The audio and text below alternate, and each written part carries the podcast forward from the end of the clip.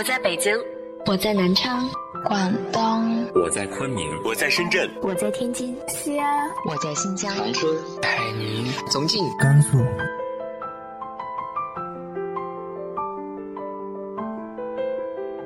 这里是 FM 幺八零八四，昨天的你的现在的未来，我是主播背着吉他的蝙蝠女侠。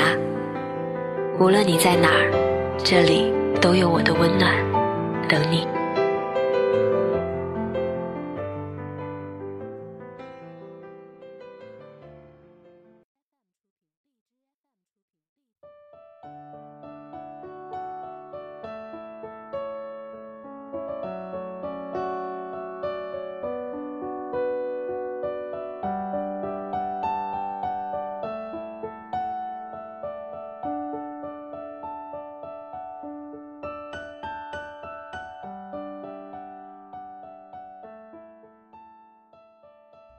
亲爱的你，晚上好。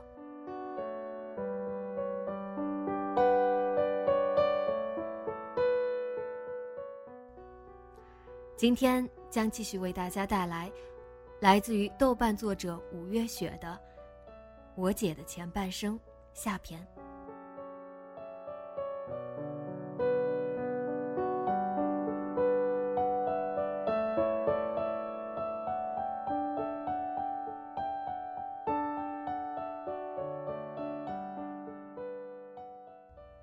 事情就像赌注，谁也不能保证大哥就是姐姐的真命天子。也不知道现在的他会不会对姐姐好一辈子。后来聊起这些事，姐姐说，刚开始决定在一起，身边所有人都说，你大哥好吃懒做，脾气不好，你跟着他会受罪。我心里也好慌，也摇摆不定。当时他也没有工作，没有经济来源。我一个人上班挣钱，两个人花，日子过得好艰难。我不由得也想起曾经和姐姐的微信聊天记录被大哥看到，大哥直接发语音回复我，意思就是。你嫌我对你姐不好，就干脆分了好了。我有房有车，还怕找不到老婆？语气特别凶，也特别生气。我往前翻看和姐的聊天记录，我对姐说：“如果不好，就分开一段时间，算是一种考验。现在你也有很多选择，不是非他不可。所以。”当下就理解了大哥的气急败坏。我用文字回复他：“我永远站在我姐这一边，谁对我姐不好，我都不会支持他。请你原谅我的自私，因为我就只有这么一个姐姐。”后来姐夫平复了心情，给我道了歉，这事儿也就翻篇了。我们都没有再提起过。姐姐在离婚之前，无论是现在的生活身陷囹圄，还是对未来的生活茫然不知所措，这都是煎熬。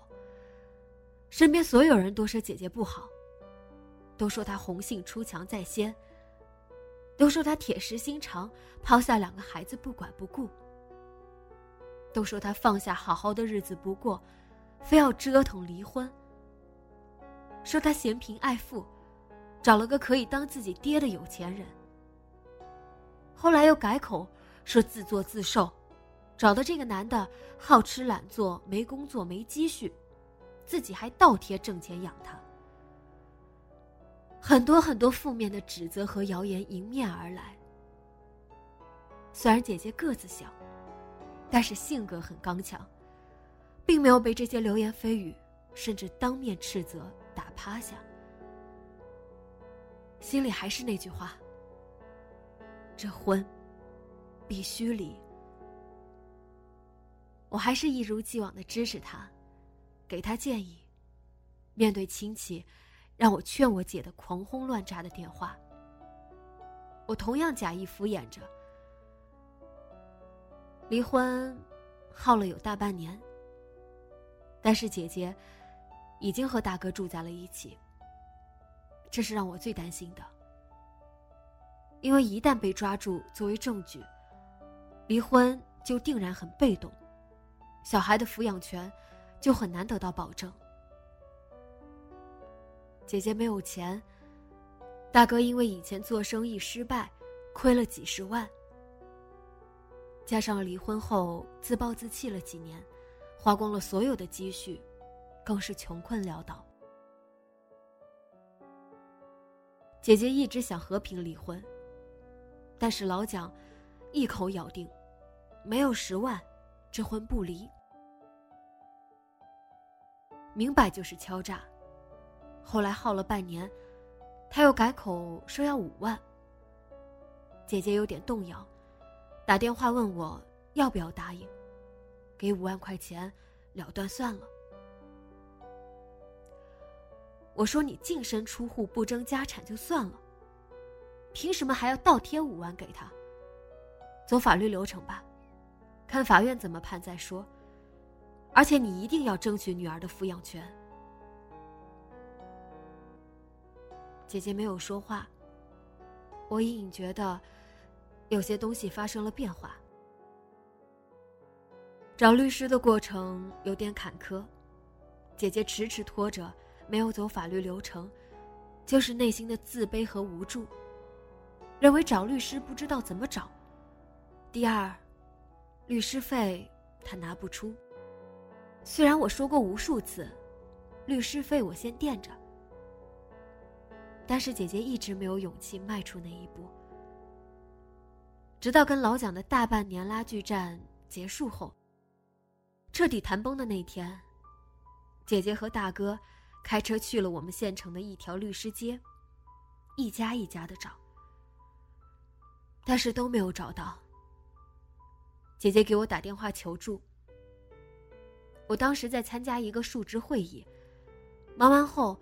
用电脑百度了一个律师号码，打电话过去咨询，确定好后，把电话给了姐姐。姐姐才正式踏上了打离婚官司的坎坷之路。不过，一切还算比较顺利，因为律师说，大多数情况都是第一次离婚起诉失败，会走第二次流程，时间间隔大概三到六个月。第二次起诉，律师方还会再收费，当然费用会打半折。起初，老蒋放话出来说，死都不会同意离婚，而且五万的赔偿费，一分都不能少。两个小孩，一个也别想要，甚至还说，自己有一个什么什么很亲的亲戚，在法院当院长。后来又改口说当律师。这官司他们肯定赢定了。我听姐姐这么说，当下冷笑几声。我说：“你就正常走你的起诉流程，他要找什么亲戚就找去。现在什么社会了，有几个亲戚愿意担风险袒护的？再说，这什么亲戚还不知道在哪凉快呢？”直到开庭当天。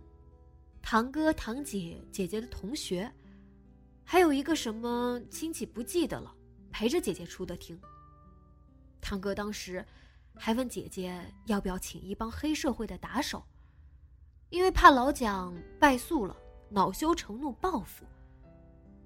姐姐问了我的决定，我说：“黑社会的打手怎么收费的？如果便宜就叫着，不便宜就算了。”反正现在是法治社会，应该不会出事儿的。姐姐也打电话问了爸爸。爸爸说：“亮老蒋那种懦弱的性格，也不会做出打架的事儿来，只会嘴上说说罢了。”后来，姐姐没有叫打手，一则收费贵且不合理，二则可能觉得有这么多人应该没什么事儿。出庭当天，老蒋那边什么亲戚也没有，只有一个老妈子，就是姐姐的那个爱财如命、一毛不拔，在姐姐刚生完香云坐月子期间，抛下姐姐不管不问、重男轻女的婆婆。审判官调解的时候，老蒋勒索要五万块钱。审判长协调，姐姐放弃两个孩子的抚养权。并出两万块钱做抚养费，分三年，分期付款。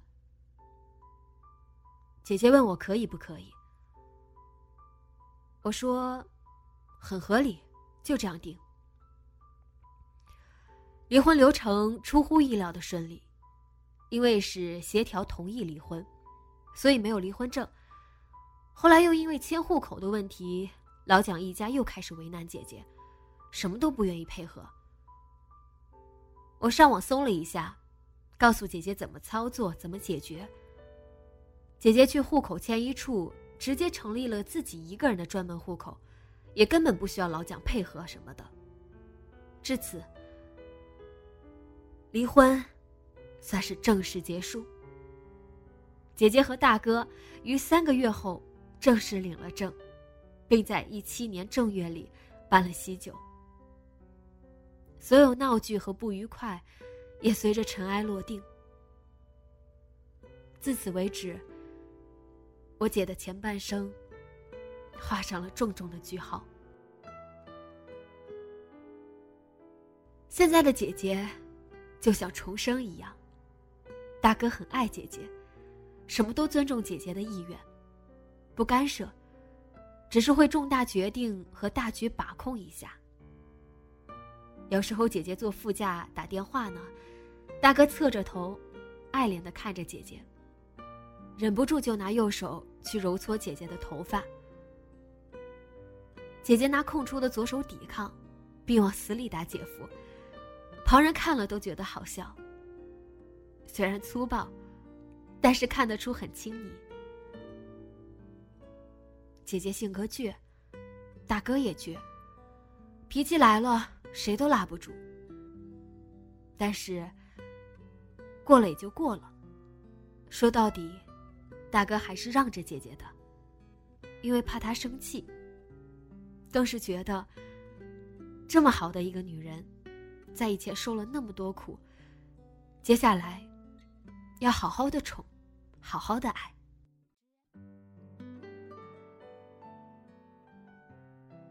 姐姐二婚。因为大哥没有老妈，老爸也年近九十岁了，所以什么事都是自己操办。整个结婚流程，两个新人很辛苦，亲力亲为。但是看得出来，姐姐很开心。结婚前一天，姐姐在县城买东西，之前看到过婚车上有一对布娃娃特别好看，所以自己结婚。也特别想买一对，特意去到花店买。姐姐除了玫瑰花，其他花都不认识。之前，也是被生活打磨的，渐渐没有了锐气。而现在，却对美好的东西特别向往。姐姐说，以前从来没有收到过花，所以不知道这花怎么养护。怎么插好看？大哥说：“你喜欢就买，自己挑。”店老板配了一束花插在花瓶里，有玫瑰、百合，还有满天星、康乃馨。姐姐抱在怀里，高兴坏了，一回到家就放在床头。后来隔了有三四天，她还拍照给我们看，说花开的好漂亮。总觉得姐姐跟以前不一样了。离婚前，姐姐现在生活的沼泽里，眼里只有灰蒙蒙的天，除了孩子，好像其他所有东西都漠不关心，连对爸妈的关心和跟我们姐妹的联系也少得可怜。爸妈难得回家，姐姐也心有余。而力不足，给爸爸买点东西，还要看老蒋的脸色。姐姐说，以前每次回娘家买大包小包的东西，老蒋就会不高兴，一路上叨叨叨的。姐姐气不过说：“你不爱去就不要去了，又不是我求你去我们家。”老蒋就会立马在下一站下车，丢下姐姐一个人回家。爸爸问：“怎么你一个人回来？”姐姐谎说：“呃，老蒋有事儿来不了了。”二婚后，姐姐特别依赖爸妈，也竭尽所能去关心孝敬爸妈。每次回家都买好多东西往家带。大哥从来不说什么，有时买东西还叮嘱我姐多买点，买好的。以前姐姐从来没有意识要去旅游开眼界，现在跟着大哥去了不少地方游玩，心胸开阔了很多，一有机会就会带着爸妈自驾游。姐姐自从和大哥在一起，删了网上的乱七八糟的网友。如果上网，也就是找我聊聊天，给我晒晒游玩的照片，晒晒吃的，晒晒好玩的笑话。我们姐妹的感情也迅速回温。为了新生活，为了姐姐，大哥改掉了以前很多不好的毛病，还去银行。贷款买了辆货车，重操旧业，干自己的老本行，做竹子生意。姐姐的婚期定在正月初六，而初五前，姐姐和大哥还在竹子园里砍竹子，只为多挣点钱。那时我还去帮忙了两天，累得我骨头架子都要散了。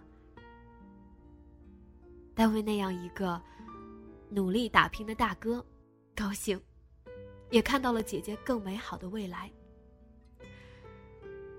愿后半生的姐姐幸福美满。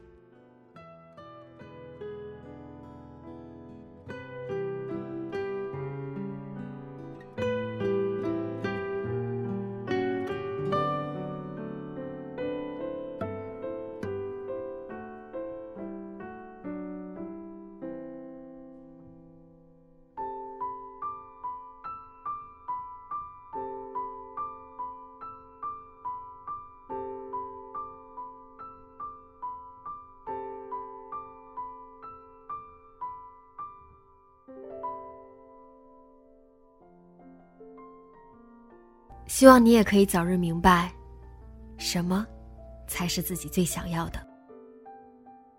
今天的节目就到这里，节目原文和封面请关注微信公众号“背着吉他的蝙蝠女侠”。电台和主播相关，请关注新浪微博“背着吉他的蝙蝠女侠”。今晚做个好梦，晚安。